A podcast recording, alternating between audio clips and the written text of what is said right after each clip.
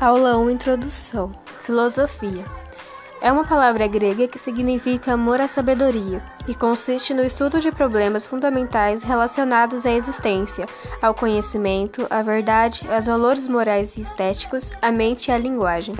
Além de ser uma disciplina, ela é íntima condição humana, uma atitude natural do homem em relação ao universo e seu próprio ser. A filosofia não pode ser confundida nem com o mito e nem com a ciência, porque ao mesmo tempo que existem características usadas na ciência, a disciplina é racional e permanece na busca constante da sabedoria. Existem diferentes pontos dentro deste tema, sendo que cada um deles existe uma perspectiva diferente da vida.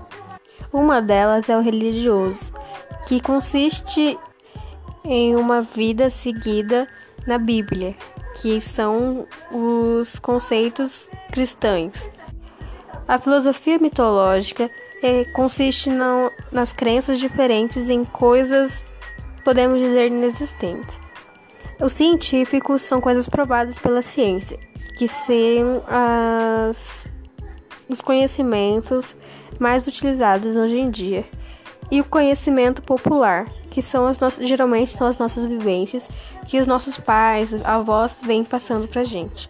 A filosofia é visto como sabedoria de vida, uma visão de mundo, atitude crítica e questionadora, sistema de pensamento e busca pelo autoconhecimento. Filosofia vai além da realidade concreta.